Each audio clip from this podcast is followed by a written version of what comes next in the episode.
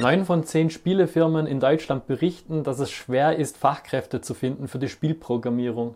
Dieser Artikel geistert schon seit einiger Zeit durchs Netz und in dieser Episode hätte ich euch einfach gerne mal gesagt, wie das Ganze aus Spielentwicklersicht aussieht, denn ja, bei den ganzen Artikeln kommen Begriffe vor, wo ich selber nicht ganz damit einverstanden bin und auch die Kommentare darunter, da merkt man, dass man einfach noch ein bisschen ja, Aufklärung leisten muss, was es damit auf sich hat und warum das Ganze so ist. Also wenn ihr wissen wollt, welche Jobs da wirklich die gefragtesten sind und was ich da kompletten Neulingen raten würde, jetzt zu lernen in dieser Situation, dann bleibt gerne dran. Ja, und das ist der Artikel, um den es geht. Und das ist eben eine Umfrage vom Verband der deutschen Games-Branche. Das Ganze könnt ihr unter games.de selber nachlesen. Und die haben eben eine Umfrage gemacht, wie es ausschaut vom Personal her, von den Fachkräften, was da die Spieleindustrie benötigt und womit sie eben die größten Schwierigkeiten hat, neue Leute zu bekommen. Ja, und ganz interessant sind jetzt natürlich die ersten beiden Plätze von den meistgesuchten. Und da sind die Jobbeschreibungen Game Programming, das wäre das oberste, also weit vorne. Und als nächstes wäre dann Technical Artist. Und zum Beispiel im Artikel vor golem.de beschreiben sie Technical Artist als jemanden, der sich um Grafik und Sound und solche Sachen auch kümmert. Also ein bisschen so eine schwammige Bezeichnung und da ich ja selber auch eher Technical Artist bin, würde ich dem nicht ganz zustimmen. Klar, ich verstehe, wieso sie das so stark vereinfacht haben und es kann auch sein, dass für viele Technical Artist eben das ist, aber in Wirklichkeit ist halt noch viel mehr und diese Beschreibung wird dem Ganzen halt nicht wirklich gerecht. Ich erkläre das immer gerne so, dass Technical Artists so an der Schnittstelle zwischen Art und Code arbeiten. Das heißt, dass die eben sowohl das Grafische können als auch eben das Technische, das Coding und da gibt es halt die verschiedensten Anwendungsbereiche. Und als Schnittstelle muss man da halt zum Beispiel Sachen ins Spiel reinbekommen. Da fällt eben das Audio, das 3D-Zeug, Animationen und so weiter alles mit rein. Aber es gehört einfach noch so viel mehr dazu, wie zum Beispiel Shader. Also das kennt ihr sicher, wenn ihr Hogwarts Legacy mal gestartet habt, den Begriff. Also wie die Oberflächen in Spielen zum Beispiel ausschauen ein Riesenbereich, der eben auch dazu gehört, oder Special Effects, das sind auch oft die Technical Artists, die sich dann darum kümmern. Also wenn ihr Spezialeffekte in Games seht, wenn irgendwo was explodiert oder Rauch entsteht, da ist meistens auch ein Technical Artist dann dahinter gewesen. Und Technical Artist ganz allgemein ist eben einfach diese Berufsbezeichnung für Leute, die halt beide Hirnhälften sozusagen gut nutzen können und da jetzt nicht irgendwie nur künstlerisch, nur kreativ unterwegs sind oder nur irgendwie logisch und mathematisch und technisch denken, sondern eben beides miteinander verknüpfen. Und darum sind das eben die gefragtesten Leute. Und was ich gleich schon sagen kann, das deckt sich so mit meiner Erfahrung, mit dem Bild, was ich von der Branche habe. Das heißt, ehemalige Mitstudenten von mir sind ja auch in größeren Spielefirmen untergekommen teilweise und die erzählen mir auch öfters ähnliche Geschichten. Das heißt, die gefragtesten sind halt nach wie vor die, die eben beides können. Ja, die interessante Frage ist jetzt, wieso gibt es denn bei uns oder generell im deutschsprachigen Raum so wenig Leute, die eben Spieleprogrammierung und Technical Artists sind? Wieso muss man da die Leute eben vom Ausland reinholen oder irgendwo remote mitarbeiten lassen, weil es hierzulande einfach so wenige gibt? Und ich glaube, da gibt es mehrere Gründe dafür.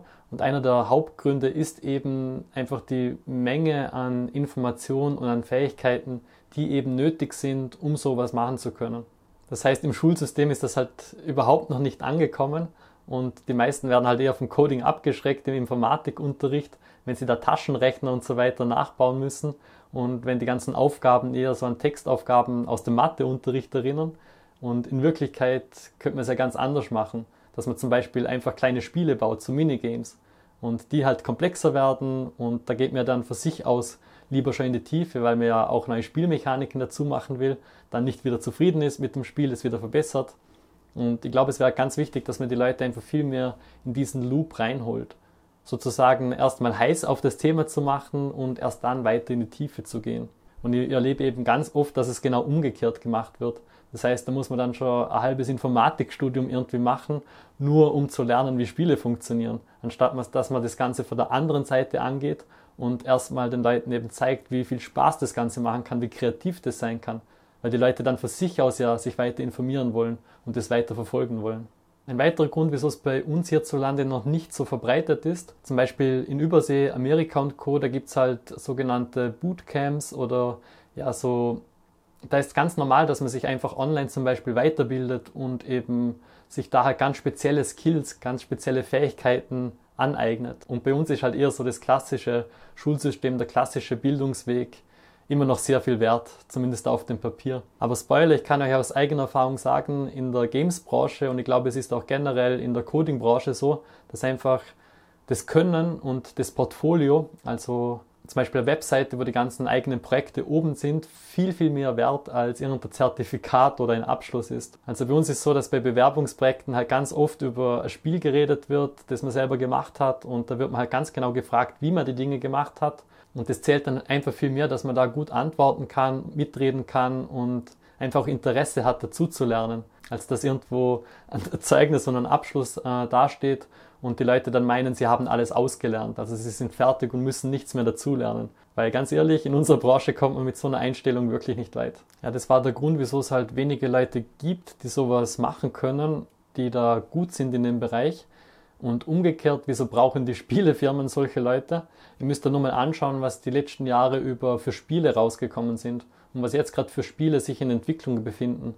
Und gerade bei den großen Spielestudios, das sind ja meistens die, die auch mehr Leute suchen, logischerweise, gibt es halt einen riesen Bedarf an Leuten, die zum Beispiel bei Open-World-Spielen mitarbeiten können. Das heißt, bei relativ großen Projekten, wo halt ganz spezielle Anforderungen auch wieder hat, im Vergleich zu anderen Arten von Spielen, wo wieder andere Anforderungen dann wichtig sind. Und so der Klassiker bei Open World ist natürlich, dass da sehr, sehr viel von der Performance und sehr, sehr viel von der Technik abverlangt wird, dass das Ganze so funktioniert.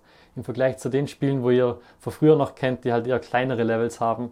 Und alleine schon diese Tatsache heißt halt, dass bei allem, was man ins Spiel reinbringt, einfach so ein bisschen dieses technische Verständnis auch haben muss. Und ihr könnt da wirklich hergehen und das Ganze einfach so ein bisschen reverse engineeren. Das heißt, nehmt euch da einfach mal das Spiel her und schaut euch an, wer da alles beteiligt war und überlegt euch mal, was das eigentlich heißt, was für eine Art von Ausbildung man braucht, um da mitwirken zu können.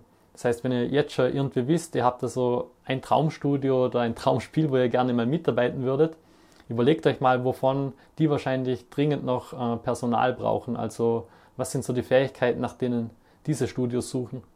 Und bei Open World ist eben auch so, dass ganz häufig äh, prozedurale Sachen, nennt sich das, gebraucht werden. Das heißt, dass man nicht einfach nur, wenn man jetzt einen Wald baut, einen Baum, einen Baum, noch einen Baum bauen kann, sondern dass man eher so die Baupläne für Bäume bauen kann.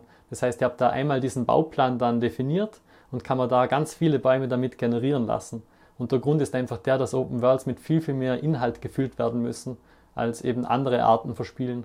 Und dadurch wird das halt viel, viel wichtiger und um so Baupläne zu machen, braucht man eben dieses technische Verständnis und im Idealfall natürlich auch Codingkenntnisse. Ein weiterer Grund ist, dass bei allem, was designmäßig mit dem Spiel zu tun hat, muss man ja trotzdem im Hinterkopf behalten, wie das Ganze technisch funktioniert. Und wenn jetzt jemand relativ gut Spieleprototypen bauen kann, also Ideen spielbar zu machen, hat so eine Person schon ganz andere ähm, Wege und Methoden, mit der sie vorgeht, weil sie immer schon im Hinterkopf hat, ah, ich muss das beachten, dass das nachher im Spiel so und so funktioniert. Und bei Leuten, die das halt nicht haben und jetzt nur diesen Part haben, wo sie zum Beispiel 3D-Objekte modellieren und animieren können und gar nicht wissen, wie das dann später in das Spiel reinkommt und was da dafür alles notwendig ist, muss man natürlich noch viel, viel mehr helfen, dass das dann wirklich ins Spiel reinkommt. Im Gegensatz zu Leuten, die halt da beide Seiten können und einfach den kompletten Weg kennen und das halt selbstständig dann machen können und einfach Dinge schon mitbedenken, die dann später nicht mühsam wieder gefixt werden müssen. Wenn du jetzt schon ganz sicher weißt, dass du unbedingt mal eine Karriere in dem Bereich machen willst, dann kann ich dir nur empfehlen, schau wirklich, dass du irgendwann mal ein möglichst gutes Portfolio hast und auf das kannst du ja jetzt schon hinarbeiten. Das heißt, fang einfach an, Skills zu lernen in dem Bereich, dir Fähigkeiten anzueignen und da wurde ja direkt schon gespoilert, was momentan die gefragten Fähigkeiten sind und das wird sich auch vorerst nicht ändern. Das heißt, lern mal die Grundlagen zu coden, schau dir auch den Grafik- und den Designbereich an und vertief dich dann einfach in die Bereiche, die dich am meisten interessieren. Und im Idealfall interessiert dich natürlich beides, das heißt sowohl das Technische als auch das Grafische und das kannst du dann idealerweise eben in der Spielentwicklung verbinden miteinander. Falls du nur wenig Zeit hast und das Ganze eben zum Beispiel nebenberuflich machen willst und einfach in möglichst kurzer Zeit schon Spielentwicklung lernen willst, dann kann ich dir nur empfehlen, geh mal auf www.spiel-entwickler.de und trag dich dafür ein kostenloses Beratungsgespräch ein. Da werden wir dann in einem 45-minütigen Gespräch schauen, ob und vor allem wie wir dir weiterhelfen können, damit auch du dann eine Karriere in dem Bereich starten kannst. In dem Fall, ich freue mich aufs nächste Mal. Bis dann, euer Sebastian. Ciao.